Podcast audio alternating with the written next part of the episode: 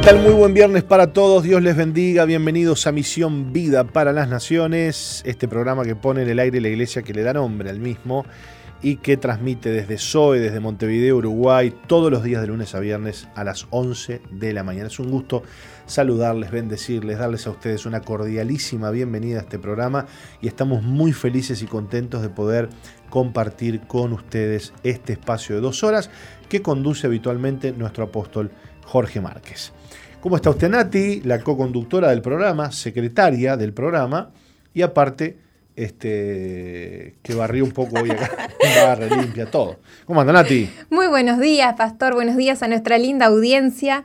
Aquí estamos felices de poder acompañarles en el transcurso de estas horas, desde las 11 hasta las 13 horas vamos a estar haciéndote muy buena compañía y tenemos un excelente programa para el día de hoy ya preparado, así que bueno, esperamos que, puedas estar ahí atento, firme como Rulo está toda voz también escuchándonos del otro lado. Aprovecho para saludar a las emisoras asociadas que retransmiten eh, este programa. Así que saludamos a Preferencia 95.1 en el departamento de Salto. Recibimos a Piedra Alta 105.5 en Florida, Radio FM Centro 102.7 en Durazno, Radio Bles 88.3 en San Juan, Argentina. Saludamos a la gente que se conecta por medio de la página que es www.soe.com.uy. También a aquellos que están conectados por medio de la aplicación Tuning, aquellos que nos siguen por el canal de YouTube. Son tantos los medios y los lugares por los cuales estamos saliendo, Pastor, que se hace larga la lista cada vez que empiezo. Y, además usted levantó un polvillo acá adentro con la alfombrita que me, ya estoy Es que le dimos con la aspiradora y temprano y bueno, quedaron algunos detalles y había que dar, pasarle la escobita. Bueno, muy bien. Eh, le cuento que hoy estamos con Mauricio Machado Macarte aquí en el programa este, en este bloque. ¿va? ¿Cómo está usted, Mauricio? ¿Todo muy bien? Muy bien, Un saludo a toda la audiencia. Hola, Nati. Hola, Pastor Martín.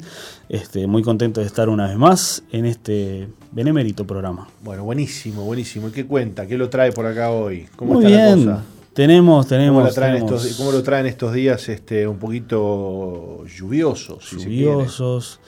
Eh, lindo día si usted no tiene para salir, para quedarse en su casa, como unas tortas fritas y mirar alguna cosita en la televisión. Pero como siempre tenemos cosas para hacer y no estamos en casa, la verdad, añoramos esas cosas. La verdad que la ciudad eh, se está moviendo, no sé, este, después de, aquel comunicado de la presidencia mm. hace dos días, este, al otro día la cosa bajó. Sí, tuve la sensación de eh, exactamente lo mismo. Al, otro día de la conferencia hubo, un bajón bárbaro. Hubo un bajón importante hoy ya en autos. De vuelta. Sí, hoy, quizá ayer y hoy por tema de movilidad, porque llueve, siempre hay más autos en la calle. Quizá ahora cuando empiecen los días lindos, de vuelta baje un poco. Recuerden también que estamos cerca de Semanas Santas y muchas licencias, lo que sería semana de turismo para muchos, no es.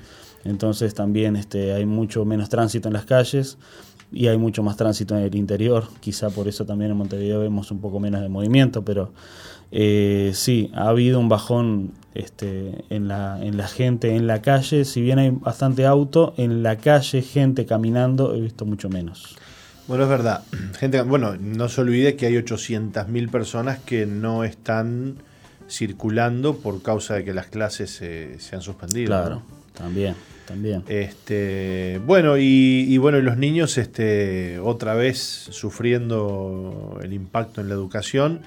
Los niños de escuela, sobre todo, me parece, tengo esa sensación, ¿no? Yo tengo este, dos hijos, bueno, tres hijos cursando eh, Sara en la universidad y Renata en el liceo y Estefano en la escuela, pero a Estefano no le han mandado absolutamente nada, está, todo el día dibujando ahí.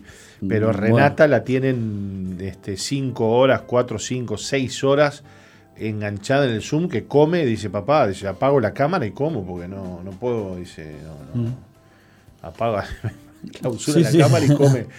Porque la tienen palo y palo, ¿no? Pero no sé, eh, no sé si eso se, repetirá con todos los niños de escuela, pero... Yo tengo, depende de las clases. Por ejemplo, mi hija más grande cumple hoy 11 años. Ah, feliz cumpleaños. Sí, le vamos a mandar un feliz cumpleaños. Y este y no tiene tanta carga, digamos, en el Zoom, en las reuniones, en la, en las, eh, perdón, en la reunión de Zoom, que sería la, la clase, pero Ezequiel, que está en, tercero, Sí, tiene las cuatro horas y media Mire usted. de, de Zoom y continuamente haciendo Ahora, tareas. Sí, ah, bueno. sí, muy muy bien. Bueno, ahora, ¿qué me cuenta usted eh, con este tema de las clases no presenciales y todo Mm. esto?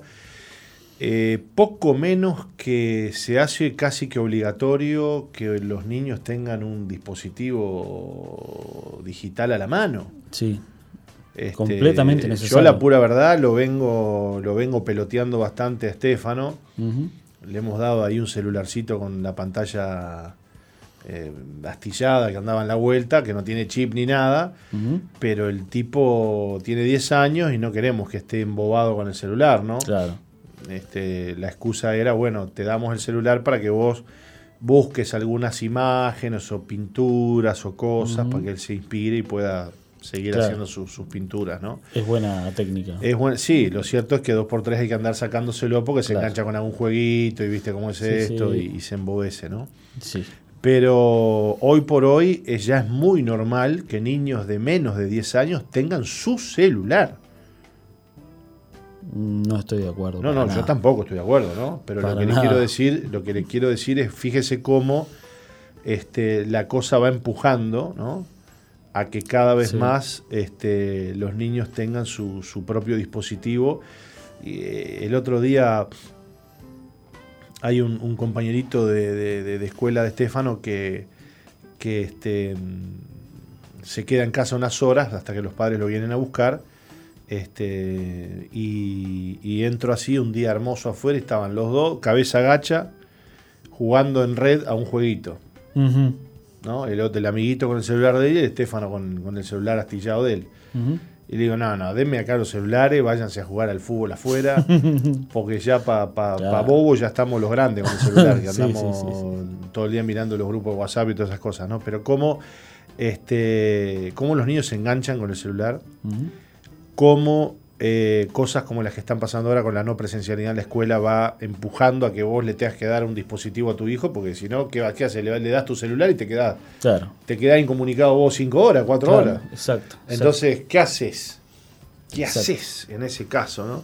Claro. Entonces, ¿qué cuidado tenemos que tener y cada vez más los padres de, de, de cuidar que nuestros hijos no se estupidicen con el celular? Porque eh, ya hemos hablado Sí. en otras oportunidades, ¿no, Mauri? Que el celular, eh, eh, me pasa con Estefano, que a él le gusta pintar y pinta muy bien y tiene un don Increíble. extraordinario, ¿no? Realmente. Y entonces eh, me duele cuando, cuando lo veo a veces en esas posturas en las que él está mirando ahí la pantalla y no está él generando contenido en su mente, ¿me explico? Claro.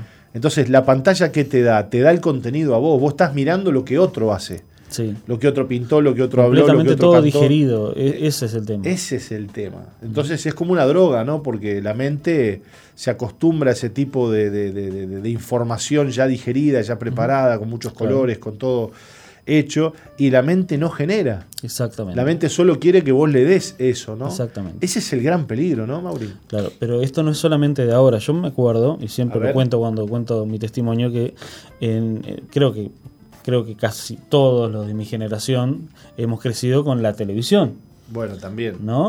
Eh, y yo recuerdo que mi escape era eh, mirar televisión porque me eximía de pensar. Yo me acuerdo de ese- esa sensación de ponerme a mirar televisión y, y- y escaparme de, de- de- de lo que me aquejaba, problemas de, de adolescente, pero me acuerdo de mirar televisión y esa sensación de no estar pensando en nada, ¿no? Y, y era lo que me gustaba porque era ese momento que no tenía que preocuparme por nada. Era básicamente la misma sensación de la droga, el escape, de no tener que Sí, pensar. sí. en nada. Bueno, exactamente lo mismo, Bueno, pero y, sin y con bajón una después. televisión que en otra hora era algo, no era lo que vos querías, no era lo que vos elegías, te lo ponían ahí, vos lo veías, no te quedaba otra, te Tenía cinco canales. Claro. Imagínate No, ahora. discúlpeme, yo tenía cable. Ah, disculpe. Bueno, no, no, no, yo soy de, perdóneme, yo soy de la época de que Bueno, Cacho yo- Bochinche arrancaba a las 12 del mediodía. Claro, sí, sí, sí. Era yo también, dos, yo también, ah, también. yo esperaba no la me voy a hacer el, el guacho. Eh, Acá en Uruguay, yo que me crié en Argentina de niño, de hasta mis 9 años, en Ujú. Argentina a las 8 de la mañana me, me me sentaba en la cama a mirar dibujitos. Claro, los sábados. ¿Qué sábado? Todos Ah, los tengo que días, a las 24 horas había televisión en Argentina. Ah, en Argentina, perdón, Claro. perdón. Claro. Cuando me vine para Uruguay, yo digo, pero ¿y la tele a qué hora arranca? No, dice, acá arranca a las 12 del mediodía. ¿Con el informativo a veces o Entonces, a, la- a la- a las 12 menos cuarto te ponían la, la- la pantalla de prueba, esa La de señal de- la señal de prueba, este, con Sí. alguna musiquita, qué sé yo, y vos estabas parado como un bobo mirando la señal de prueba sí, hasta sí. que a las 12 te ponían algo ahí en la, en en televisión. Sonaba José Luis Ahora, vol- el vengamos a, claro, sí, sí, sí. vengamos hacia estos lados donde ahora este, no solo tenés un canal que te dice qué, qué es lo que, qué- qué es lo que vas a ver, porque no lo elegís vos, sino que ahora tenés 10 mínimo plataformas de streaming como. Netflix, eh, Di- Disney Plus, Amazon Prime, bueno, YouTube todas estas, YouTube, bajando. donde vos elegís qué querés ver. Claro, completamente O sea demand. que este, si, si, si estábamos estúpidos, ya estamos estúpidos. Claro, pero ni siquiera elegimos, se elige, o sea, además todas las plataformas te recomiendan seguir mirando según acorde lo que estabas mirando antes, o sea que siempre te está poniendo algo de tu interés por el algoritmo según lo- los intereses que estás mirando, ¿no? Pero ahora, lo que les comentaba, pasado al día de hoy, eh, como decís vos, cómo es más el enganche que tiene justamente Claro. las plataformas Claro. y los dejan mirando. Entonces, yo siempre digo de que me parece aún más, este, más mejor, vamos a decirlo así, para que se entienda bien, eh, que un niño juegue algo que esté mirando, jugando un juego de video. Ojo, es mucho menos perjudicial un juego de video que mirar YouTube, por ejemplo. Un juego de video eh, hace que la persona tenga que interactuar, tenga que pensar, tomar Eh, decisiones. Usted porque es juegón, ¿eh? Eh, siempre me gustó ese tipo de cosas. Pero, y usted también. Defiende el rubro. Y usted también. No, no, yo, usted ya, sabe ya que dejó. Yo, Yo, sé que usted ya sabe dejó. que yo pasé por una etapa de muchísimo vicio en mi, ju- en mi, en mi niñez y juventud. Es que los con excesos. el tema de las maquinitas, ¿no? Ah, los extremos son. Este, era, era un enfermo mental, Claro. sí, la pura verdad, yo era un enfermo mental. Pero después, este, ta, conocí al Señor y Fuiste libre. dejé de ser un enfermo mental. ¿Usted lo sigue siendo no? Ah, no soy enfermo, pero me gusta el juego de vez en cuando. Con moderación, beber con moderación. Ay, No. Dios mío. No, el tema es ese justamente. Si, como decíamos al principio, si no estamos procesando lo que estamos haciendo, simplemente estamos consumiendo. Y el consumir lleva justamente a un estado de mente, de, de la mente, Una mente pasiva. pasiva, exactamente. Y eso trae muchísimas consecuencias negativas. Pero cuántos dones, eh, Mauricio, cuántos talentos que los niños tienen que se desarrollan en el ámbito de la nada. Ujú. A ver si me explico. A ver. La nada, el lugar donde no hay nada, que no hay una tele, que no hay una pantalla, que no hay un, un estímulo externo, digamos. hiciste acordar de una canción de la nada. Ah, bueno. Ah, sí, te sí, sí, sí, sí, sí, sí. Este, es un lugar este, muy bueno para que la mente cree cosas, ¿no? Ujú. Este, eso cuando los niños te dicen, estoy aburrido. Ya. ¿Estoy aburrido en función de qué? Exacto. ¿Estoy aburrido comparado con qué? ¿Estoy aburrido? ¿Por qué estoy aburrido? ¿Porque no estoy recibiendo estímulo desde afuera?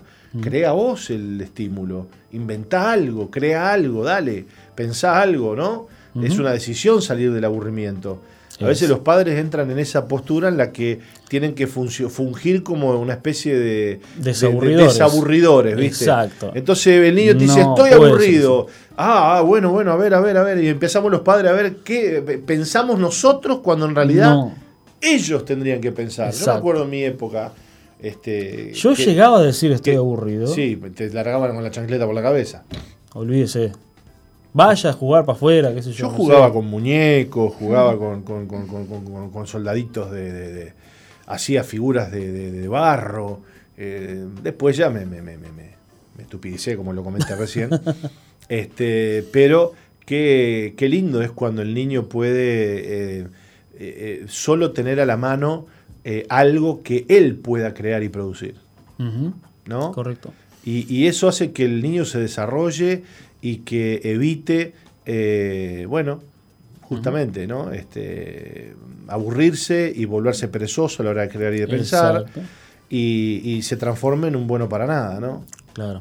Este, lo único que, que me gusta pensar, digamos, eh, para o, de alguna manera elaborar para que ellos no estén aburridos es justamente pensar algún juego o alguna manualidad que ellos puedan este, hacer. que sea como- claro, que sean como hermanos, que puedan hacerlo juntos. Estoy hablando de mis hijos, ¿no? Sí. O por separado, pero que porque tienen sus gustos por separado, obviamente. Entonces, en eso sí puedo hacer esa función de desaburridor, digamos, para buscar ese tipo de, de- de- de cosas que hagan ellos. Pero no de pensar a ver qué pueden jugar ahí, qué pueden. No, no, no. ¿Te han dicho tus hijos, estoy por aburrido? supuesto, ah, estoy momento"? aburrido. Ah, qué lástima, digo yo. Vaya a pensar. Textual, le digo así. Ah, qué lástima. ¿Y Un la poco tomando de y como se dan cuenta que no, no tienen por qué estar aburridos, ni tienen la necesidad de estar aburridos, porque tienen muchísimas cosas para hacer, hasta juegos de caja, cosas que podemos hacer. Ah, Por ejemplo, estos días lluviosos, si yo estuviera en casa, a mí me gusta jugar eh, al bancario, a juegos de caja con ellos, y jugamos juntos.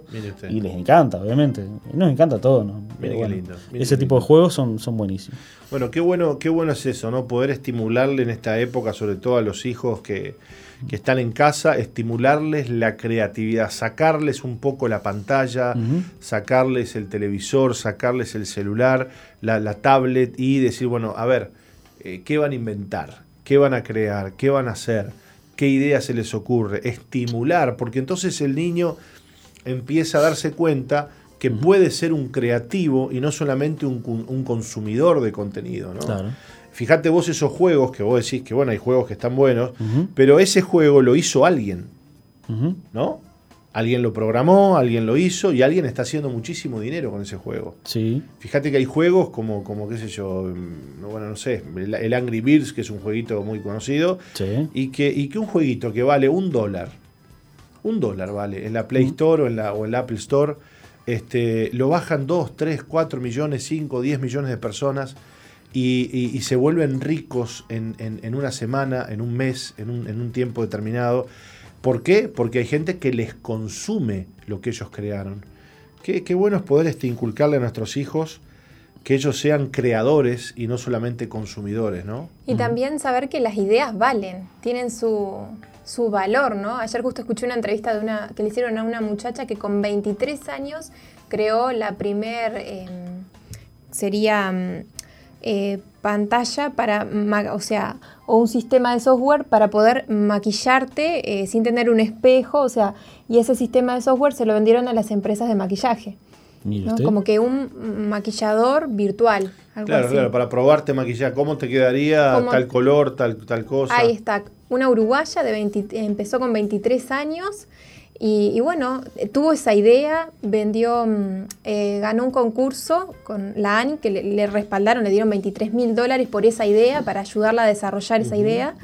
Y luego ella, con el pasar de los años, fue consiguiendo gente interesada en esa idea que invirtieron y logró llevar su idea a Estados Unidos, a otros países y terminó vendiendo lo que se convirtió en, un- en una empresa, terminó vendiendo la idea eh, en millones. Entonces, eh, una idea vale muchísimo y no sabemos cuánto y hasta dónde puede llegar. También. Vos tenías una noticia muy interesante, ¿no? De eh, el creador de, pongámosle, de Twitter, ¿no? Ujú. No sé quién, quién fue el beneficiario de tanto dinero, de esa noticia que Ah, tenés. no, no, no, no, no sé, no sé, no sé. No, no llegué a leer la noticia, no llegué a leer la noticia, le pido disculpas. Ah, Pido bien. disculpas. Estaba buscando otra información para, para dar ahora, pero la, la charla se, se volcó por otro lado, que Se me volcó, pareció muy interesante también, este, de lo que estábamos hablando, de las pantallas y eso. Así que creo que por ahí venía, venía la mano. Pero sí, cuánta información tenemos alrededor, cuánta cosa que nos exime muchas veces de ser creativos. Este, como decís vos, esta muchacha fue creativa, se pudo vender, este, pero así con nuestros hijos también tenemos que ser un poco más, eh, ¿cómo sería la palabra? No sería solamente atentos, sino pensar un poco más para adelante de cuáles son las cosas que podemos ayudarlos a ellos, sacarle un poco de pantalla, ver la manera de, eh, empujarlos e impulsarlos, ¿sí? A que sean creativos en, en otros ámbitos. Y está bien, eh, tenemos un mundo tecnológico, pueden ser creativos a través de la tecnología, está perfecto. Pero el hecho está en no caer en esa mente perezosa que hablábamos hoy. Claro, Que ese es el, el meollo del asunto. ese es el tema. Eh, a ver, tampoco le vamos a, a impedir a los niños este, que tengan contacto con la tecnología Por porque supuesto. Eh, de hecho, Mauri, nuestros hijos son nativos digitales, ¿no? Exacto. Este, a mí me asombra mi hija Gema, que tiene tres años, y te agarra el celular, te descuidas, te agarra el celular, te lo desbloquea, abre Mm. la cámara, te graba un video. eh, eh, Sí, pues sí, pero pará, tres años tiene. Y Sí, la tipa increíble. domina la tecnología como que fuera, viste, Y hasta mejor que un grande, que un adulto. Sí. Entonces, eh, por ejemplo, algo, algo interesante, Mauri, eh, vos sabés que hay, hay voy a dar, voy a dar la información, pero la- la- lamentablemente la voy a dar a medias porque este, desconozco bien los detalles, pero hay todo un- una posibilidad ahora en Uruguay de que los jóvenes puedan acceder a becas para aprender programación. ¿no? Si, hay, si hay niños y jóvenes que les gusta la tecnología y la informática, habría que estimularlos para que ellos empiecen a ver qué hay eh, de- de- de- detrás de esas aplicaciones, detrás de esos juegos, el detrás de la, de la pantalla, ¿no? de esas cosas, está bueno. y que se estimulen a programar, porque por ejemplo hoy en Uruguay están faltando programadores. El- el- Sí. el- la, la- la carrera de programador de software, de programador de aplicaciones, a futuro va a ser una, una carrera muy, muy bien remunerada y sumamente es. y ya es, ya es, ya es. Este, y, sumamente necesaria, ¿no? Correcto. Y más en un país que exporta mucho software. Por eso justamente está faltando este, mucho desarrollador hoy en día. Porque en función de 2005-2006, que comenzó la explosión de exportación de software aquí en Uruguay, eh, comenzaron justamente la demanda de, de desarrolladores, tanto de aplicaciones para celulares como también para este, software de computadora, ¿verdad? Web y todo. eh, juegos también. Entonces empezaron a el auge, digamos, de los cursos de desarrolladores y del 2010 en adelante empezaron justamente los cursos de, de desarrolladores de videojuegos. Y ahí también hay uno de los hitos, uno de los juegos que más se descargó en, en, en, no sé si en las dos plataformas, en Play Store y también en App Store, eh, que era un juego de desarrolladores uruguayos. No sé si me puede ayudar cómo se llamaba, Colocho, cómo se llamaba el juego. Eh, bueno, no me acuerdo. Un juego muy interesante, muy, muy entretenido, muy enviciante también. Este, que fue por semanas y por meses uno de los juegos o el juego más bajado de las plataformas este, para Android y para App Store, creo. Entonces, este, ahí se ve justamente la cantidad de desarrolladores que hay, de, de- de necesidad de desarrolladores, y creo que es una de las, de las carreras. ¿Cómo, perdón? Kingdom Rush, exactamente. Que fue completamente uruguayo ese juego y es y sigue generando ganancias, ¿no? O sea que, ¿qué quiero decir con esto? ¿Qué es lo que estabas hablando vos, Pastor, también? Una de las, de las carreras que más se puede este, mm, explotar, por decirlo así, eh, hoy en día es el de desarrolladores de aplicaciones. Entonces ahí justamente está bueno de que podamos de alguna manera a nuestros, las generaciones que vienen atrás, que puedan empezar a, a meterse en este mundillo sin la necesidad de meterse en los excesos de ese mundo, pero sí tener la, la idea clara de que es algo redituable para el futuro, si quiere poder tener una carrera, si quiere poder tener un buen trabajo también, y bueno, ver la manera también de, de- de- Y sí. de- de aportar tu granito de arena en este mundo sin la necesidad de estar metiéndote en la parte oscura de todo el tema, de todo No, el asunto, ¿no? y, y- y para eso hay que eh, estimular la creatividad, Hay que estimular, estimular la el desarrollo y no solamente que los niños se vuelvan consumidores de contenido, este, porque, bueno, eh, eh, Sí. si uno solo consume y no crea, y se le atrofia la, la- Exacto, la capacidad creativa, ¿no? exactamente. Pero Así está- que en esta, en esta, en estos días de, de vacaciones, de descanso, en estos días donde los niños vuelven a la casa y andan ahí dando vueltas, medios aburridos, bueno, hay que cuidar mucho ese tema. hay que cuidar Este, el tema de la tema. pantalla, de que no estén todo el día frente al televisor, todo Es el día difícil, con un celular en la mano, difícil, todo el día con una tablet en la mano, todo el día con la cabeza encorvada, Ujú. mirando hacia abajo. Este, eso, eso es terrible. Eso, eh, para mí esa es una, para mí ver un niño en esa posición, te digo, a mí me hierve la sangre, así nomás te lo digo.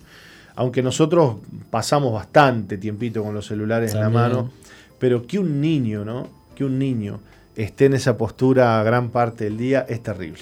Es terrible. Es terrible para la mente, es terrible para el cuerpo, es terrible por donde, por donde lo mire. No le tenga miedo. Mire, ¿usted quiere medirle la, el nivel de adicción de pantalla a sus hijos? Ujú, Arránqueles el celular y la tableta de la mano este, de forma deliberada y sin aviso. mm. Es buen método. Y llévesela.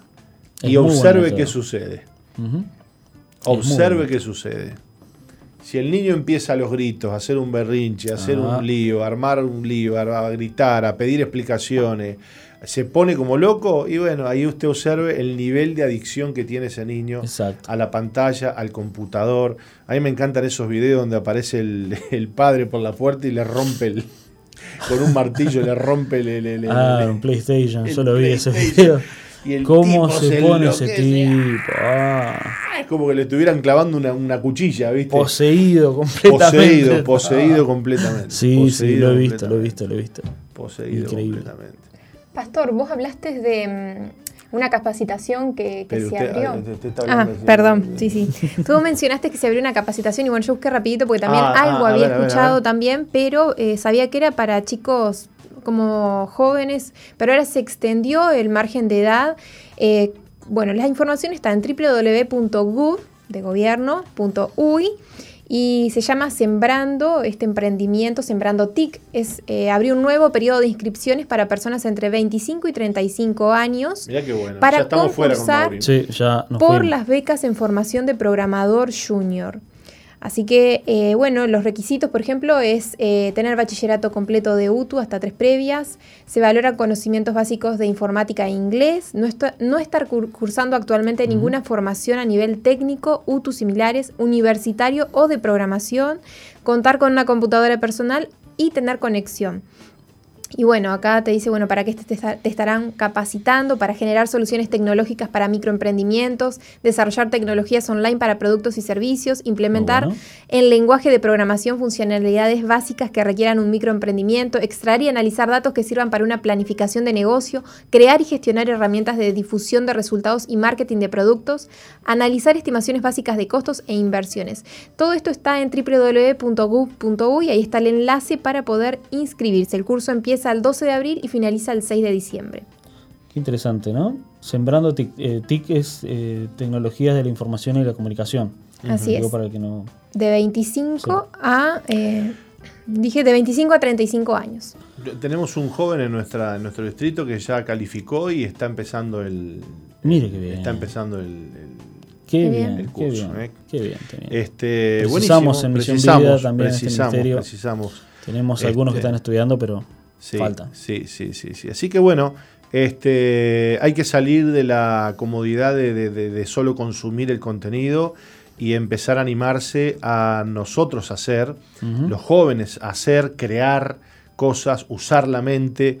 Este, para bueno desarrollar y, y- y salir de esa postura de estoy aburrido que a veces Correcto. tienen los niños y los, y los jóvenes, ¿no? Porque no están creando nada, Exacto. porque solo se acostumbran a consumir lo que otro hace Y así se les va la vida. Exacto. ¿Y cuándo vas a hacer algo vos? Es la pregunta, ¿no? ¿Cuándo vas a crear algo vos? Muy bueno. Bueno, Mauri, se nos ha ido la media hora hablando de estas cosas.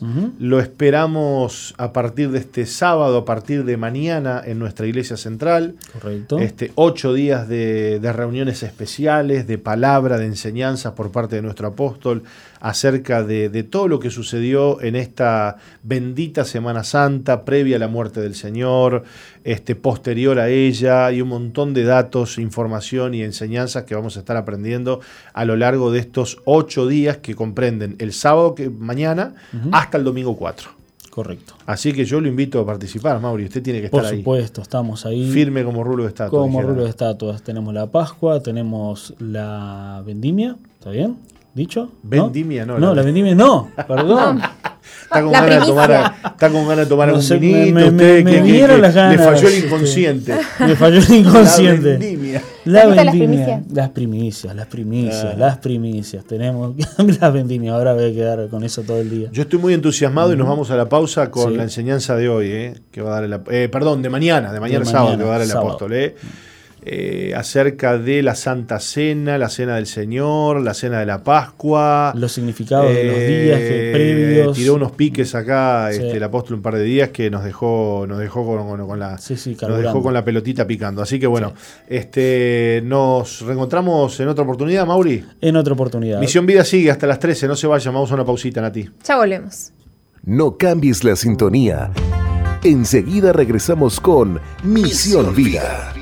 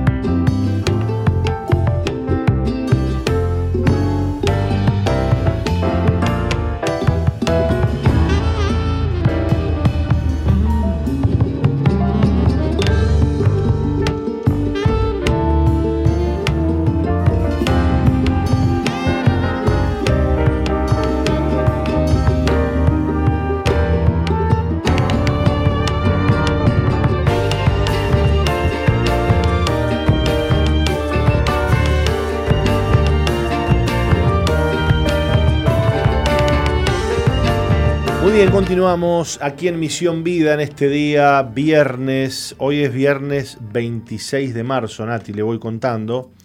Y estamos a un día de comenzar a celebrar en nuestra iglesia ocho reuniones consecutivas donde vamos a aprender mucho acerca de eh, la Pascua, la Cena del Señor, qué pasó en estas fechas, qué cosas vivió Jesús que son relevantes, importantes y que además se asocian al calendario, al calendario bíblico y que no tienen tanto que ver con nuestro calendario, digamos, que, es el gregoriano y, y, que además en el cual no coinciden muchas de las cosas que este, vivió Jesús y, en el tiempo en que las vivió, ¿no? Porque eh, para nosotros, por ejemplo, el, domingo de resurrección o, el día de la resurrección en el que celebramos es el domingo de Semana Santa, pero a ver, este, la pura verdad es que hay que ver, hay que comparar y cotejar si es, coincide, a veces puede coincidir un domingo, a veces no.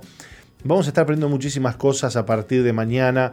Eh, tendremos reuniones desde el sábado mismo hasta el domingo próximo y eh, el apóstol estará compartiendo ocho mensajes, ocho enseñanzas con respecto a estos temas que irán unidas, que irán concatenadas, así que es importante que estemos conectados. ¿no? Los, distritos vamos a estar viniendo aquí a la central. Cuando no nos toque venir, bueno, haremos reuniones en nuestros anexos, por supuesto, siempre cumpliendo el protocolo como lo hemos venido haciendo a rajatabla desde el primer día en que, en que bueno, hemos tenido que tener el protocolo activado por el tema del COVID con los cuidados necesarios.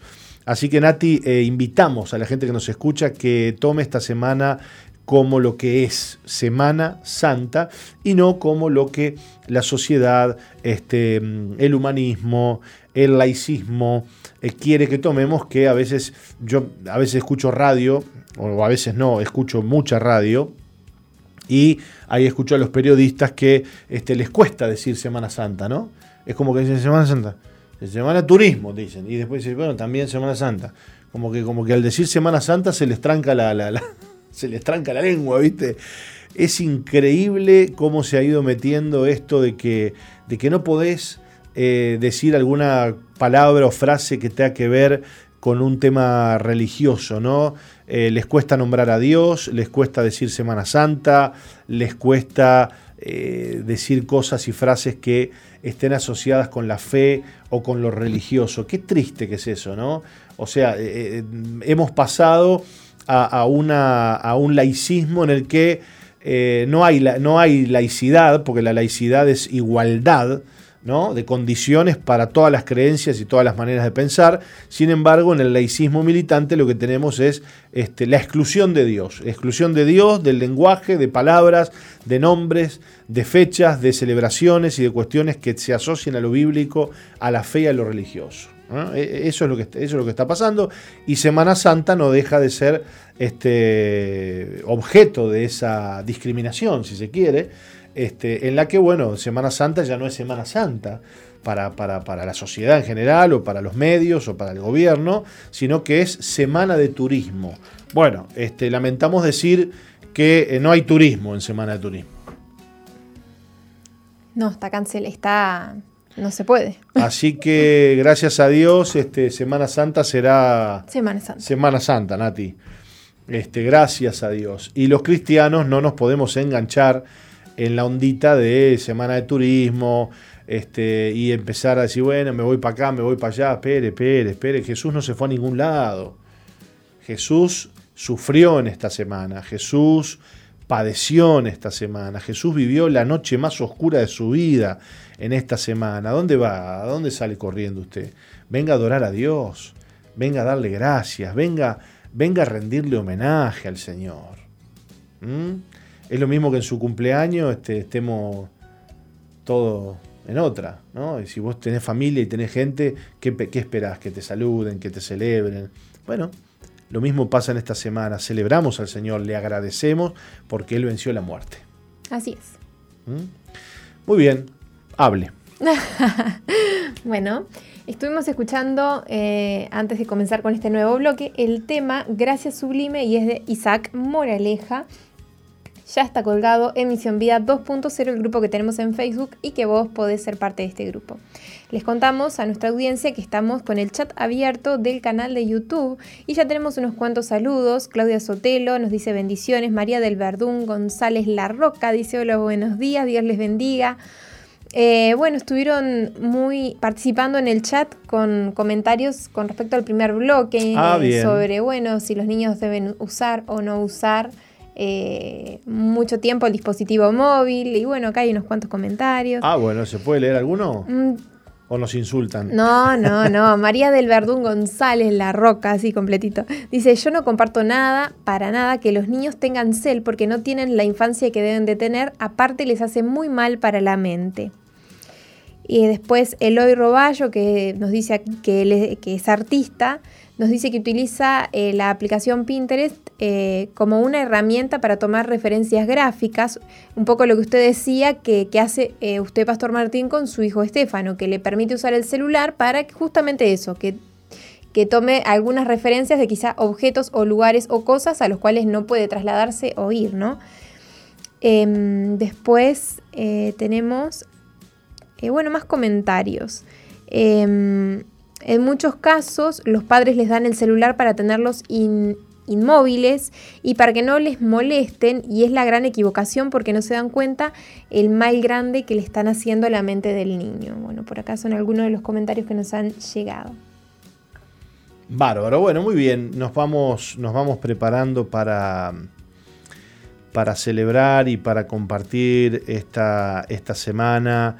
Eh, hagamos lugar, hagamos espacio démosle lugar al Señor en estos días tan importantes, que no son días para nosotros tomárnoslo como le puedo decir, este, de distracción, sino que qué lindo es poder decir, bueno, vamos a aprender, vamos a buscar a Dios, vamos a escuchar su palabra. ¿eh? Así que si, si usted está haciendo planes para esto, que, que Dios le bendiga, que Dios le prospere, que Dios le, hable esta semana que vamos a tener a, partir de mañana hasta el día domingo.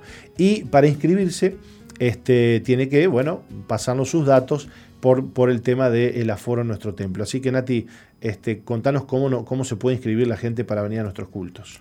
Comunicándose al 095-333-330, nos envían su mensaje de WhatsApp con su nombre eh, de qué, a qué distrito pertenece o de qué barrio es, capaz que aún no pertenece a ningún distrito, bueno, puede comunicarse con nosotros, contarnos desde dónde nos, eh, nos, sintoniza y desde qué barrio, de dónde vive.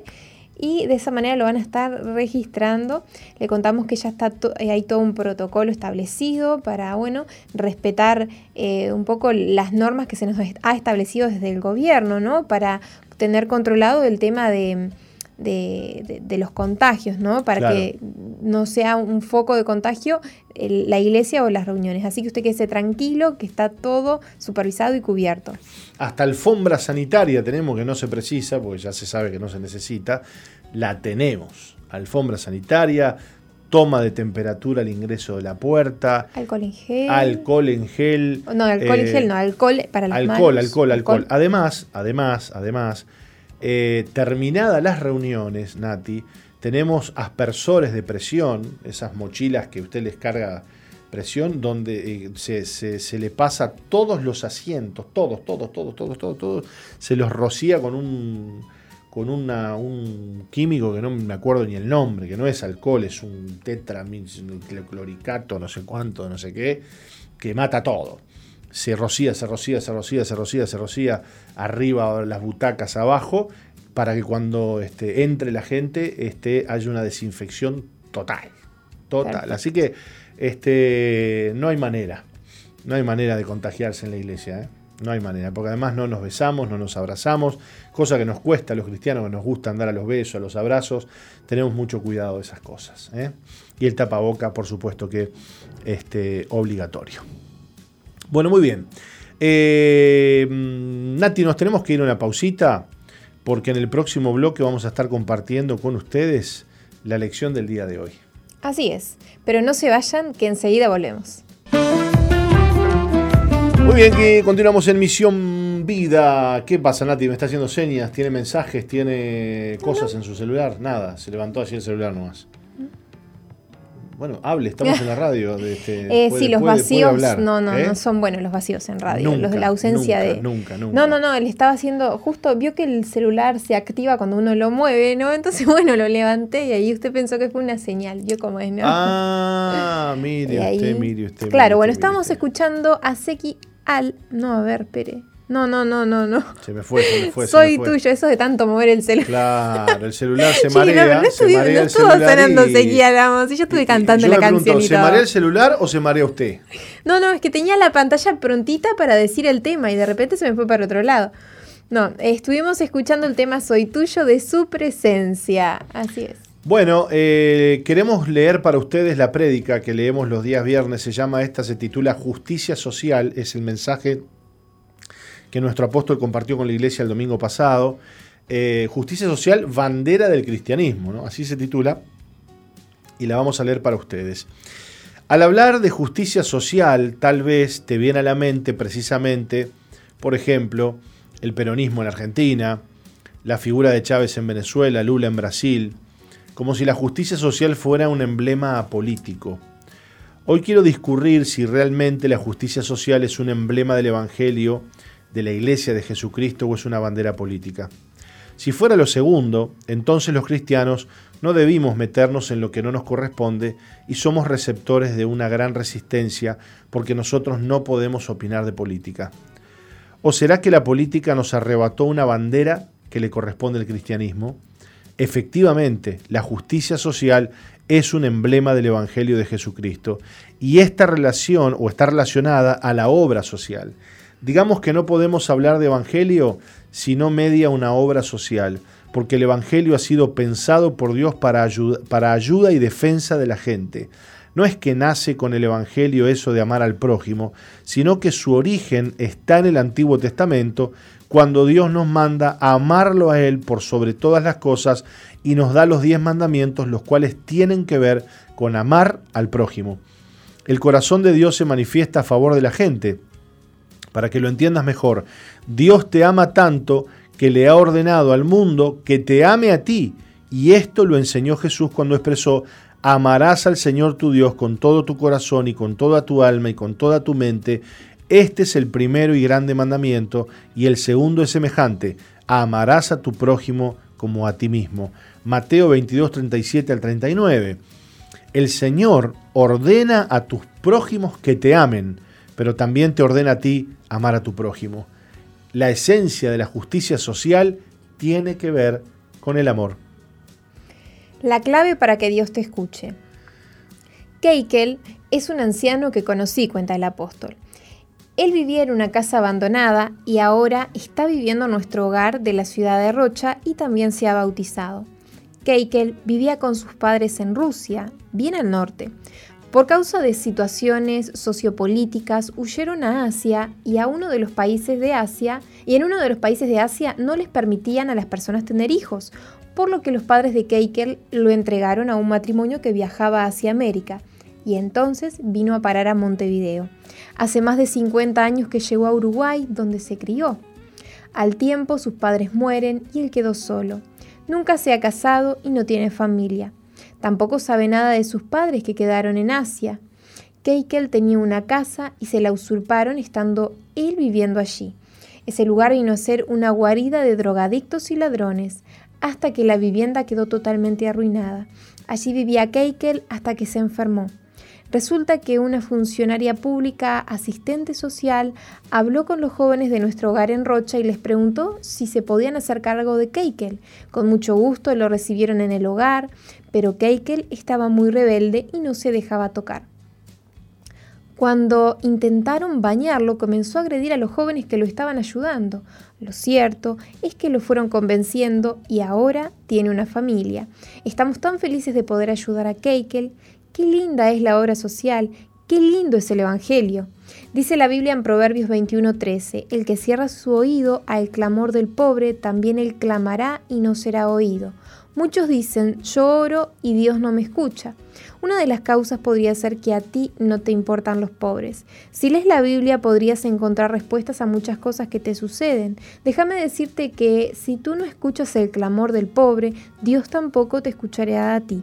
¿Te gustaría que Dios fuera bueno contigo aunque tú eres malo con los demás? Los hogares veracas son una bendición en Uruguay, Chile, Argentina y Haití. Pero la obra social no solo es para una parte de la iglesia o para los hogares veracas solamente. La demanda de Dios de amar al prójimo va para cada cristiano, no para el Estado ni organizaciones de ayuda internacionales. La Biblia dice en 1 de Juan 4:20, si alguno dice yo amo a Dios y aborrece a su hermano, es mentiroso, pues el que no ama a su hermano a quien ha visto, ¿cómo puede amar a Dios a quien no ha visto? Amar a tu prójimo significa ponerlo en un lugar de honor, es ponerlo como prioridad. Muchos toman el versículo que dice, amarás a tu prójimo como a ti mismo, y afirman que para amar a otro primero debo amarme a mí. Nada más lejos de la verdad bíblica. Eso es demoníaco. Dios nos ha enseñado que debo amar al otro, que él primero tiene que ser, que el primero tiene que ser el otro, que tengo que dar mi vida por el otro como Cristo dio su vida por mí. Él puso mi vida en un lugar de honor. Él hizo valiosa mi vida. Más valiosa fue mi vida que la suya. La justicia social que tiene que ver con la obra de misericordia se basa en el sistema jurídico del reino de los cielos, el cual, como cualquier nación, tiene un sistema de leyes hay una ley fundamental en cada nación y es la Carta Magna. Toda otra ley y decreto tiene que estar sujeto a lo que dice la Constitución Nacional. En el reino de Dios también hay una Constitución Nacional que consta de dos leyes. La primera es, amarás al Señor tu Dios y la segunda es, amarás a tu prójimo. La ley de Dios es amar. No es cuestión de sacarle a los ricos para darle a los pobres, no es cuestión de conciencia o responsabilidad social, es una cuestión de amor. El amor es un poder extraordinario que te mueve en la dirección de la voluntad de Dios. Si hay amor en ti, harás lo que Dios manda. Y si no hay amor, de nada te sirve la responsabilidad social ni ninguna otra cosa. Porque Dios quiere que todo lo que hagas por amor al prójimo, eh, o mejor dicho, que todo lo hagas por amor al prójimo. al hablar de justicia social me refiero al amor al prójimo y el amor al prójimo se constituye en un tema esencial. Dios es amor y no es un tema de conciencia, sino de poder. Porque si está Dios en el asunto, o sea, si el amor está en ti, Dios que está en ti y el amor te dan el poder para que hagas lo que Dios quiere y para que cumplas su perfecta voluntad. La ley del amor se manifiesta como justicia. Cada vez que amas, hace justicia porque cumples con la ley de Dios. El que no ama no es justo y no hace justicia. Si tienes misericordia, también hace justicia. Si tienes compasión, haces justicia. Y no amar es quebrantar la ley de Dios. No amar es ponerse en contra de Dios y constituirse en su enemigo. Esto no es cuestión de que si quieres o puedes amar. Me han dicho, si Dios quiere que ame a mi esposa, que ponga amor en mi corazón. O, si Dios quiere que ame a mi esposo, que me dé amor. Si buscas a Dios con todo tu corazón, vas a amar a tu cónyuge, a tus hijos y a las demás personas. Eso de que Dios no me puede obligar a amar a quien no quiero, claro que no te va a obligar porque no quiere que ames por obligación. El Señor quiere que le abras tu corazón, así producirás tanto el querer como el hacer por su buena voluntad. Quien ama, valora. Si no amas, quebrantas la justicia de Dios y quebrantar la ley de Dios tiene un costo alto. Hay tres componentes básicos del amor. La compasión, la misericordia y la piedad. Yo no amo porque me aman, yo no amo porque es linda o es buena la persona, yo no amo porque me cae bien, porque me es útil o me ha ayudado, yo amo porque Dios está en mí y si Dios está en mí, el fuego de su amor sale por mis poros. Entonces tengo amor, compasión y misericordia por aquel que no lo merece. No se trata de invitar a comer a los que me invitan. El Señor nos manda a buscar a quienes no nos pueden devolver el favor. Ama y bendice a la gente. En una oportunidad Jesús hizo un milagro un día sábado y los religiosos de la época cumplían al pie de la letra los mandamientos del Antiguo Testamento y consideraron que Jesús no podía hacer misericordia a una persona enferma el día sábado porque era un día que había que guardar y no se podía hacer obra alguna en ese día. Entonces increparon a Jesús y decían que él no podía ser de Dios porque hacía obras el día sábado y no cumplía con la ley de Dios. En Lucas 13, 15 y 16 leemos, Entonces el Señor le respondió y dijo, Hipócrita, cada uno de vosotros, ¿no desatan el día de reposo a su buey o su asno del pesebre y lo lleva a beber? Y a esta hija de Abraham, que Satanás había atado 18 años, ¿no se le debía desatar de esta ligadura en el día de reposo? La misericordia, la compasión y la piedad pasan por encima de la razón y la religión mujeres que han sido abusadas y fueron tocadas por el amor de Dios. Ellas, llenas de misericordia, oran por ese hombre que las abusó para que no se pierda y no se vaya al infierno. En vez de llenarse de odio, el revanchismo o de rechazar a todos los hombres por causa de uno que la abusó, ellas tienen amor de Dios, tienen misericordia y compasión. El amor funciona a favor de los que me han hecho daño o le han hecho daño a la sociedad. Les dijo Jesús a los fariseos que lo criticaban por hacer lo que hacía. Id pues y aprended lo que significa misericordia quiero y no sacrificio, porque he venido a llamar a justos, sino a pecadores al arrepentimiento. Esto se encuentra en Mateo 9:13. Los religiosos de, de, esa época eran meticulosos para cumplir con la ley, pero la ley del reino de los cielos es el amor de Dios en primer lugar y el amor al prójimo en segundo lugar. Para Dios, lo más importante son los seres humanos. Y encontramos evidencia de eso al leer Juan 3:16, porque de tal manera amó Dios al mundo que ha dado a su Hijo unigénito para que todo aquel que en él cree no se pierda, mas tenga vida eterna. La ley dice que el que ama, que, perdón, la ley dice que el alma que pecare morirá, pero el amor de Dios lo mueve de tal manera que en su sistema jurídico incluyó su amor hacia el hombre y éste es perdonado sin importar lo que haya hecho y es salvado si cree en su Hijo unigénito. Estamos leyendo Justicia Social, bandera del cristianismo. Vamos a una brevísima pausa y ya volvemos. No se vayan. No cambies, ya volvemos con, Misión, Vida.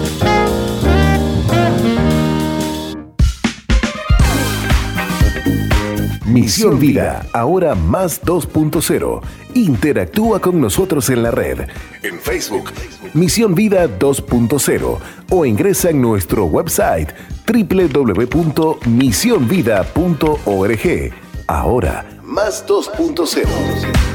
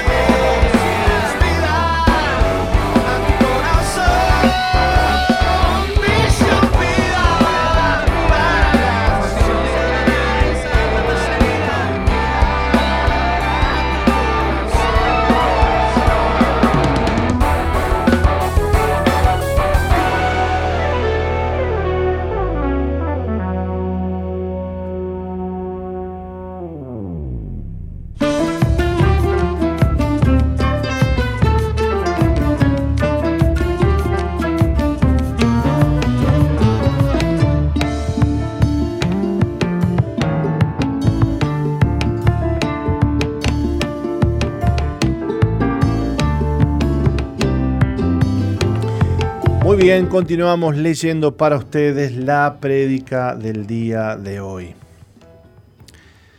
Em, a esa persona que te abusó sexualmente, Dios quiere salvar. A esa persona que te ha hecho daño, Dios quiere salvar. Y el Señor quiere que seas justo y seas justa como Él es justo. Este mundo necesita amor. La gente sufre por falta de amor, por eso Dios le ordenó a los que le aman que amen a su prójimo. El Estado no puede darle amor a tu hijo. Algunas personas dejan que el Estado se haga cargo de sus hijos y los hijos tienen más horas de programas del Estado y menos horas de padres. Y estos atados con los problemas laborales y económicos le dan menos horas de calidad a sus hijos. En tanto los hijos se crían como zombies sin encontrar el afecto que necesitan de sus padres. No hay nadie mejor que mamá y papá para los hijos. Claro que hay casos especiales, pero el ideal de Dios es papá, mamá y los hijos. No permitas que te quiten el derecho como padre o como madre de inculcarles a tus hijos tus valores y creencias persevera en lo que Dios te dice por medio de su palabra. El amor al prójimo se constituye en la justicia social y lo pone al prójimo como prioridad. Nuestro prójimo es cualquier ser humano, así sea un feto. Un niño que está en el vientre de su madre debe ser amado porque Dios es el dador de la vida y Él ama a todos. Vamos a las cárceles a visitar a los presos porque Dios ama a esos pecadores que han cometido delitos. Cuando le preguntaron a Jesús cuál es el gran mandamiento de la ley, él dijo, amarás al Señor tu Dios con todo tu corazón y con toda tu alma y con toda tu mente. Este es el primero y grande mandamiento. Y el segundo es semejante, amarás a tu prójimo como a ti mismo. Pero también señaló, un mandamiento nuevo os doy, que os améis unos a otros como yo os he amado, que también os améis unos a otros. No hay amor más grande que el amor de Jesús, quien pagó con su vida en favor de su prójimo. También dijo Jesús, nadie tiene mayor amor que este, que uno ponga su vida por sus amigos. Esto está en Juan 15, 13.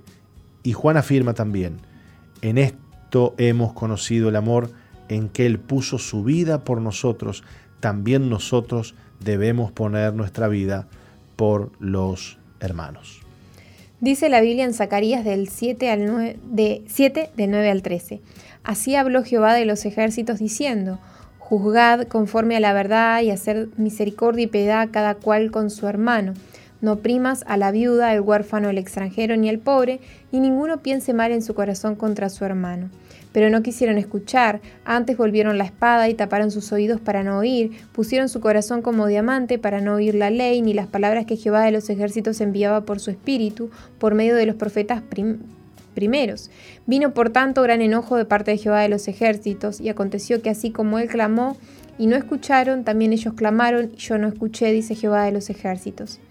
¿Eran asesinos, violadores, ladrones o alcohólicos? No, nada de eso. Eran personas que no tuvieron compasión de la viuda, del huérfano o del extranjero.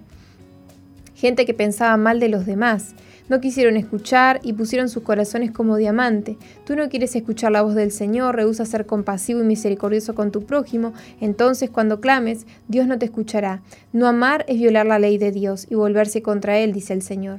Los esparcí como torbellino por todas las naciones que ellos no conocían, y la tierra fue desolada tras ellos, sin quedar quien, fue, quien fuese ni viniese, pues convirtieron en desierto la tierra deseable. Esto se encuentra en Zacarías 7:14.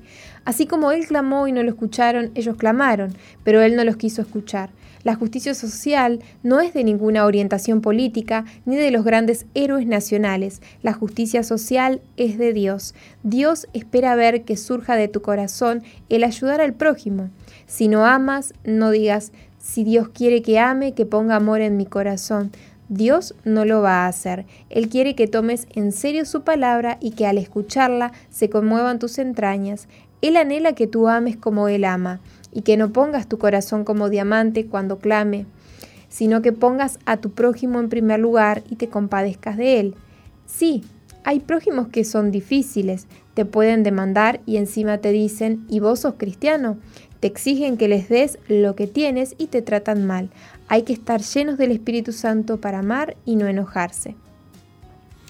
Muy bien, estamos leyendo para ustedes la lección de hoy. Yo le propongo irnos un poquitito más temprano a escuchar el Fe Express, este un tema musical y volvemos para la última parte ya de, de la conclusión. Ya volvemos.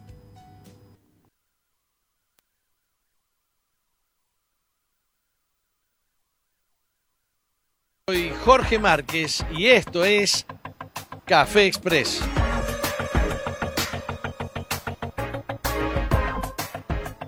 El apóstol Pedro escribió un versículo en la Biblia que dice que tenemos de parte de Dios preciosas y grandísimas promesas para que a través de ellas podamos ser partícipes nosotros de la naturaleza divina. Suena tan terrible esto, suena tan grande. nosotros partícipes de la naturaleza divina, de lo invisible, del espíritu, de lo que no se ve, de lo eterno. No hay nada en el mundo visible, no hay nada en el mundo tangible que tenga tanto valor como esta promesa. Y las promesas son para ser creídas. O sea que eh, la cosa tiene que ver con si puedes creer o no puedes creer. Algunos dicen, no puedo creer. No es verdad que no puedes creer. Si no puedes creerle a Dios, seguro que crees otra cosa, ¿eh? Seguro que crees en algún muerto que te cuida, o en alguna piedra, o en el hombre, o en la ciencia. Tienes que revisar a dónde depositas tu fe. Qué tan fuerte, qué tan importante es eh, tu fe. Así que yo en esta tierra disfruto de, de todo lo que hay y a nada de lo que tengo considero tan importante como para dejarme afectar por angustia, por impotencia, por depresión, por soledad. He creído en Cristo Jesús, he creído en la Biblia y sé que todo lo que viene es mejor. Sé que, que lo que esperamos, los que creemos en Dios, los que confiamos en Dios, siempre es mejor que lo que estamos viviendo. Y cada cosa que vivimos acá, cada circunstancia difícil, negativa, resulta en una extraordinaria enseñanza. Este mundo de lo visible es la universidad de Dios. Todo lo ha creado Dios para que disfrutemos. Parece que no, pero sí. La Biblia dice, a los que a Dios aman, todas las cosas les ayudan a bien. Así que eh, la vida hay que disfrutarla. La vida hay que disfrutarla. Vos te haces problemas, te llenas de ira, de enojo, de bronca por culpa de tu suegra. Y Dios está usando a tu suegra para enseñarte cosas para enseñarte paciencia, templanza, mansedumbre. Y te aseguro que Dios eh, a tu suegra le está enseñando contigo porque no te creas que tú eres tan, tan, tan bueno, ¿no? Entonces, eh, volvamos a, a la Biblia que dice que a los que a Dios aman, todas las cosas les ayudan para bien no hay cosa mala, no hay cosa dura, no hay cosa eh, que el diablo quiera usar para oprimirte, para meterte en depresión y en muerte, que realmente pueda, eh, pueda destruirte si tú tienes esa vida que Cristo le ha dado a los que creen. El Señor Jesús dijo que debíamos nacer de nuevo y que debíamos nacer del Espíritu y que si teníamos vida espiritual, qué mal nos podía hacer cualquier cosa visible, cualquier cosa tangible. El apóstol Pablo decía, ni lo alto, ni lo bajo, ni lo ancho, ni lo profundo, nada podrá separarnos del amor de Dios que es en Cristo Jesús, Señor nuestro. Yo cuento con Dios, yo cuento con el amor de Dios, celebro la misericordia de Dios. ¿Qué sería de mí si no hubiese creído en Dios? cómo hubiera encarado la vida si no creyese, si no tuviese la esperanza que Él me ha dado. ¿Qué decisiones hubiera tomado si no hubiese buscado su consejo? De Jesús viene la luz. Él dijo, yo soy la luz del mundo. Los que le buscan no andan en tinieblas, sino que tienen la luz de la vida. Yo en esta hora te bendigo en el nombre precioso de Jesús.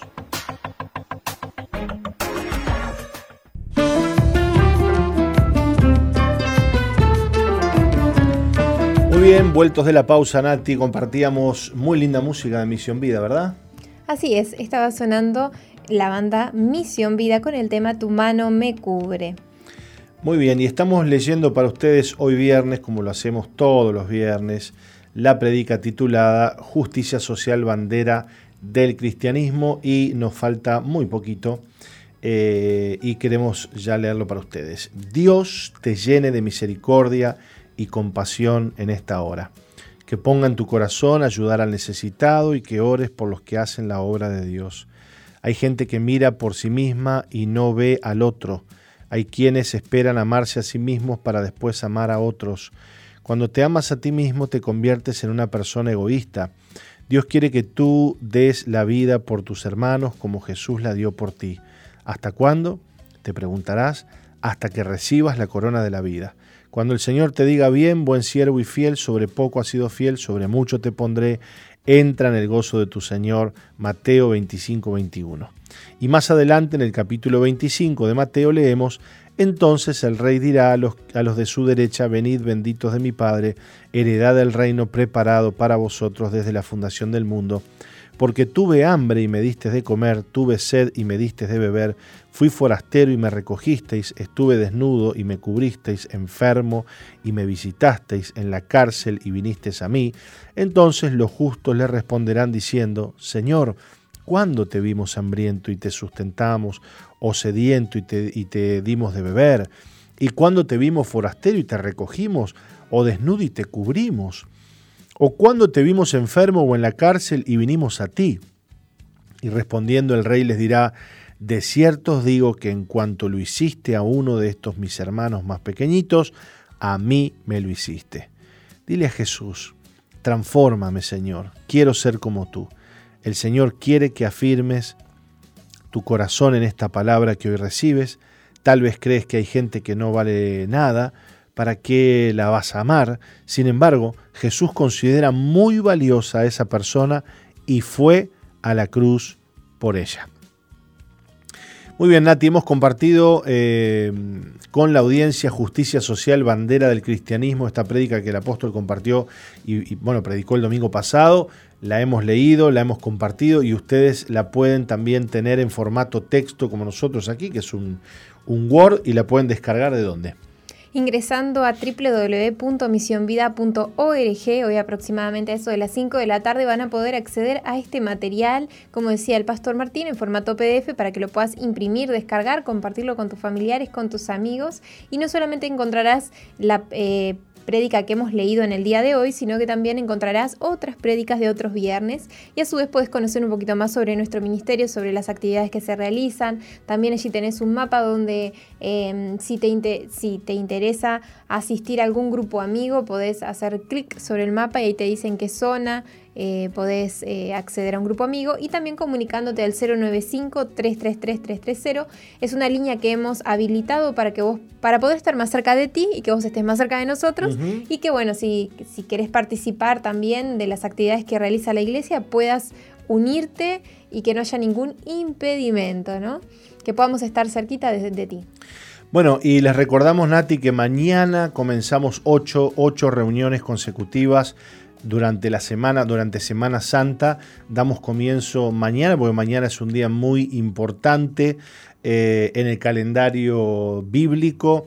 Por lo tanto, mañana comenzaremos hasta el domingo 4. Así que inscríbanse, anótense para venir a la iglesia, hagan planes de congregarse esta Semana Santa, buscar a Dios, adorarlo y agradecerle por todo lo que Él ha hecho por nosotros en una fecha como esta. Creo que estamos viviendo tiempos difíciles en el mundo y que es momento de buscar a Dios, es momento de buscar su presencia, es momento de buscar su rostro. Muy bien, Nati. Nos quedan unos minutitos para irnos a la siguiente pausa, pero vamos a escuchar un poquito más de música y volvemos para el testimonio. Ya volvemos, no se vayan. Sigue al apóstol Jorge Márquez en su fanpage en Facebook, Jorge Márquez.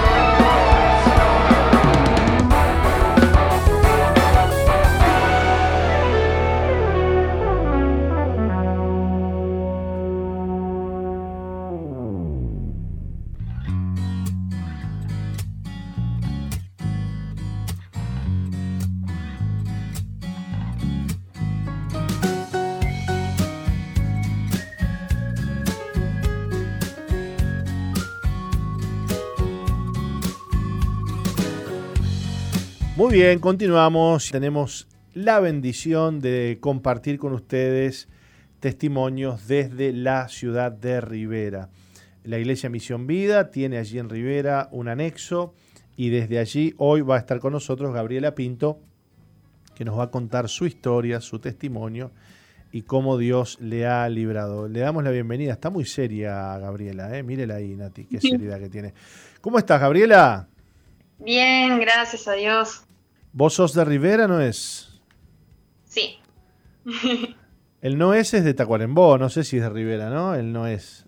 ¿Eh? ¿Se usa el, no es al final en Rivera también, como en Tacuarembó? Sí. ¿Sí? Se copiaron entonces. Gabriela, bienvenida. Un gusto tenerte aquí. Le vamos a pedir a Nati que nos lea tu, tu testimonio. Gabriela creció en una familia disfuncional. Tenía dos años cuando su madre decidió separarse debido al alcoholismo de su padre. Entonces su papá se mudó a Salto mientras ella y su mamá pasaron a vivir en la casa de su abuela materna. Desde el jardín de infantes le costó hablar en público, lo que ocasionó que sufriera bullying. A medida que pasaron los años, encontró su refugio en las telenovelas. Nunca exteriorizaba sus sentimientos. Por las noches, una vez que su madre desconectaba el internet, su almohada era testigo de sus lágrimas. La falta de paternidad, el rechazo, las burlas, el maltrato de su padrastro y el fallecimiento de su padre biológico ocasionaron una bomba de tiempo que derivó en una, en una fuerte depresión. Varias veces intentó cortarse con una trincheta, pero siempre acontecía algo. Fue gracias a una amiga de su mamá que oraba por ella y la invitaba a las reuniones de jóvenes que Gabriela decidió congregarse. En una de las reuniones tuvo un encuentro con Dios, decidió perdonar a quien tenía que perdonar, pero en su caminar con Cristo tenía altibajos y no sabía debido a qué. Por entonces su prima le regaló una beca para el, campamento, Veraca inédito y allí fue libre de la culpa que sentía por la muerte de su padre. Actualmente se congrega en el anexo de Misión Vida de Rivera, su anhelo es servir a Dios con la música, por eso este año va a estudiar canto en la Escuela Universitaria de Música en Montevideo. Bueno, Gabriela, eh, hoy estás contando eh, otra historia, ¿no? La historia de cambio. Pero contanos cómo, cómo fue tu niñez y, bueno, además, este, dentro de esa niñez, eh, mucho sufrimiento por, por, la separación de tus padres, puedo entender, ¿no? y todo lo vivido. Sí. Bueno, eh, cuando yo tenía dos años, eh, mis padres se divorciaron y yo me fui a vivir a la casa de mi abuela con mi madre y mi padre se fue para Salto. Ahí él se casó cuando yo tenía tres años y no lo veía mucho porque él no tenía muchas condiciones de, de venir todos los años y entonces no tenía mucho contacto. Y eh, cuando mi madre tenía, eh, cuando yo tenía cuatro años, eh, mi madre se volvió a casar también y, ella, mi padrastro, yo, yo, empecé a llamarlo de papito porque le agarré cariño también. Y aunque sí tuve una figura paterna, tenía, no era mi padre biológico, ¿no es? Claro. Entonces, me, yo no me daba cuenta porque yo era muy chica, pero sí sentía mucho la, falta de mi, de mi padre. Y este, eso fue, eh, no sé, fue, fue generando, yo no guardaba, yo me guardaba todo.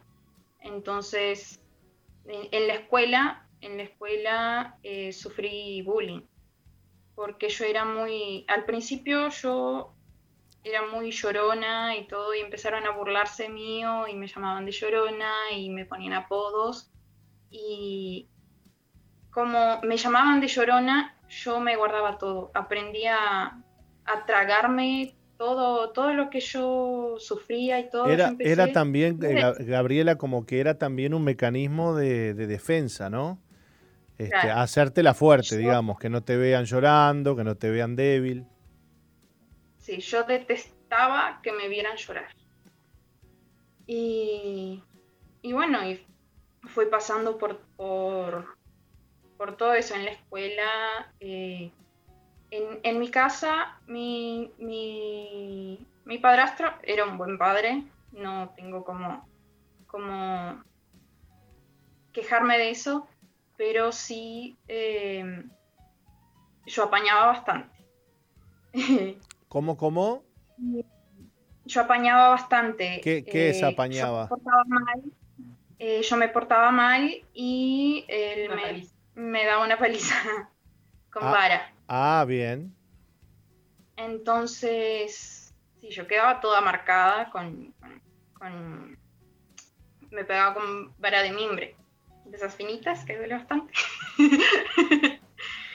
Pero, este, yo creo que, a veces era excesivo, pero doy gracias a Dios porque todo, yo creo que todos los golpes que, que tenemos en, en, en, la vida nos hacen más fuertes. Y gracias a Él, hoy soy lo que soy. Ahora, eh, Gabriela, eh, qué, lindo lo que estás diciendo, ¿no? Y esto vaya para los padres, ¿no? Porque este, mm, eh, la corrección que da alguien que ama, este, no trauma. No, no es que vos estás diciendo, oh, me pegaba con la varita y me, me traumó. No, no, estás diciendo, no, no. Gracias a Dios que me daba con la varita, ¿no?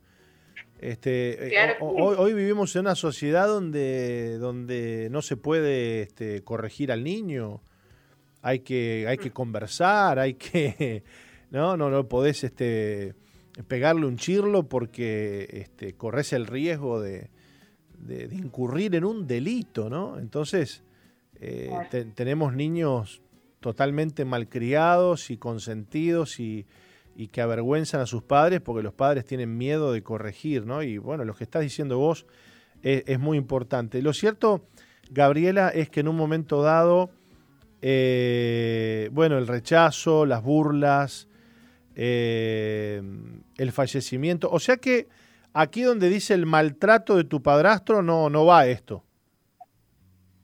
Claro, eh, en sí yo tenía miedo pero ese miedo me hacía respetarlo y hubo, eh, a los 10 años más o menos, eh, mi padre biológico se separó de, su esposa y volvió para Rivera. En esa época eh, yo pasaba los fines de semana con, con, mi padre y mi padre se dio cuenta que, que mi padrastro me, me pegaba, entonces hizo una denuncia y después de eso mi padrastro no, no volvió a pegarme. Pero sí, este, a veces él, él, él tenía un carácter muy, muy bruto, entonces mm, como no me pegaba, me insultaba o... Y eso yo fui guardando. Claro. Entonces, eh, Después mi, padre volvió, volvió, eh, regresó con su, con su esposa y se volvió para Salto de nuevo y de nuevo pasó lo mismo, que eh, me llamaba una vez al año o venía una vez a cada tanto y yo no tenía ese, ese, contacto, claro. Ahora, Gabriela, eh, ¿cómo, cómo, ¿cómo llegás a esta depresión tan fuerte que en la que intentás, este, bueno, quitarte la vida, ¿no? Aquí dice que hasta que intentaste cortarte con una trincheta. Sí. Bueno, y todo eso eh, fue, yo me iba guardando todo, ¿no es? Entonces, a los 12 años eh, me diagnosticaron con escoliosis, eh, problema de la columna, y de ahí empecé fisioterapia, empecé a hacer todo tipo de tratamiento, y, pero siempre tenía eh, eh, dolores. El dolor de cabeza, siempre, todo. Eh, no había un día que no tuviera dolor de cabeza y tenía que andar siempre con, en, la cartera, en la mochila, el blister de paracetamol y me tomaba de a dos porque no me hacía efecto. Ahora, tan, tan joven, ¿no? Porque tenías qué edad ahí, Gabriela cuando me diagnosticaron yo tenía 12 años. Y, em, o sea, al principio no, era tan, no era tan fuerte los dolores de cabeza, no era tan seguido, pero a medida que fue pasando el tiempo, eh, era continuo y yo ya no aguantaba. Em, entonces, eh, no, no, detestaba sentir dolor. Entonces, empezaron a venir esos pensamientos eh, a los, a los, por ahí entre los 15 y los 16, que a los 16 fue cuando me pegó duro la, la, depresión. ¿Cómo llegó Jesús a tu vida, Gabriela? Contanos cómo llegó Jesús y, y cómo estás hoy. bueno, en realidad mi, mi padrastro, él, él, era, él es cristiano desde los 8 años. Entonces, él, cuando mi madre se casó, eh, empezamos a, frecuentar la iglesia, solo que eh, cuando yo tenía 8 o 10 años, mi padrastro se fue enfriando y mi madre iba porque él iba, entonces nos, fuimos apartando. Después eh, yo tenía ese, ese ese sentimiento de que Dios existía, creía en Dios y a veces sentía esa necesidad de buscar a Dios. Y yo iba a diferentes iglesias, pasé por muchas iglesias, pero iba uno o dos cultos y paraba de ir y volvía lo mismo.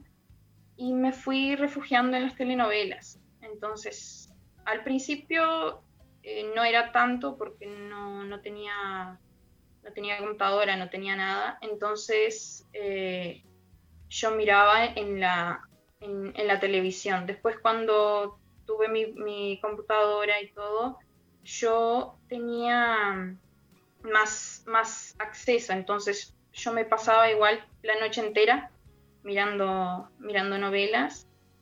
Y, y, cuando mi madre, yo le decía a mi madre que estaba haciendo deberes cuando mi madre me preguntaba a la una dos de la mañana que, veía que yo estaba en el internet me, y me creía. Pero había veces que ella se daba cuenta que yo estaba mintiendo y apagaba el internet. Entonces eh, ahí yo empezaba, me pasaba toda la noche llorando y yo no sabía por qué. Entonces, eh, eh, bueno, yo solo sé que mm, cuando, eh, cuando empecé con, eso, a los, a los 14, 15 por ahí, empecé con eso, de, que pasaba toda la noche entera mirando novelas.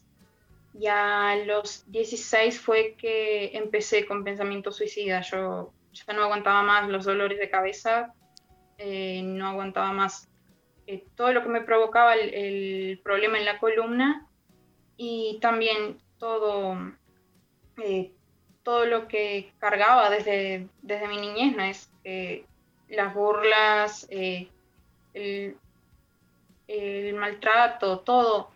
Entonces yo, yo no quería, no soportaba más. Y, pero dentro de mí yo sabía que yo no quería irme para el infierno. Claro. Porque sabía que el suicidio era un pecado.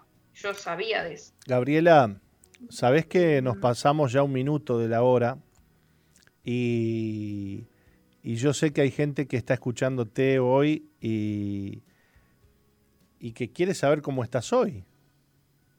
Sí. Bueno, yo solo sé que cuando, cuando volví a la iglesia por las oraciones de, una amiga de mi madre, que eh, hoy estoy bien, claro. Eh, eh, ay, nerviosa. Yo solo sé que mm, cuando, volví a la iglesia me di cuenta que tenía que perdonar y liberé perdón y fue ahí que empezó mi, proceso de sanidad. Fui sanada de la escoliosis, gracias a Dios. Este, yo no podía mantenerme recta porque la, columna la tenía torcida. Hoy en día puedo, gracias a Dios. Y muchas cosas se fueron destrancando. Qué lindo. Eh, ¿Y, sonríe hoy, Gabriela? ¿Sonríe hoy? Sí. A ver, sonríe un poquito ahí, que está muy seria. Gabriela, te, damos gracias por, por estar con nosotros. Qué lindo verte sonreír. Sos una joven rescatada de la muerte, ¿no? De la muerte misma. Y, bueno, que Dios te use mucho, que Dios te use mucho para salvar a otras jóvenes que, que están como vos, que Dios te use mucho para ganar el corazón de esas jóvenes para Cristo y que puedan experimentar lo que vos has experimentado en tu vida. Te mandamos un saludo a la distancia, nos quedaríamos conversando más, pero nos tenemos que ir. bueno, bendiciones. Bendiciones, bendiciones Gabriela, qué lindo hablar contigo. Nos vamos a ir, Nati, rápidamente, pero a las 11 estamos nuevamente por aquí.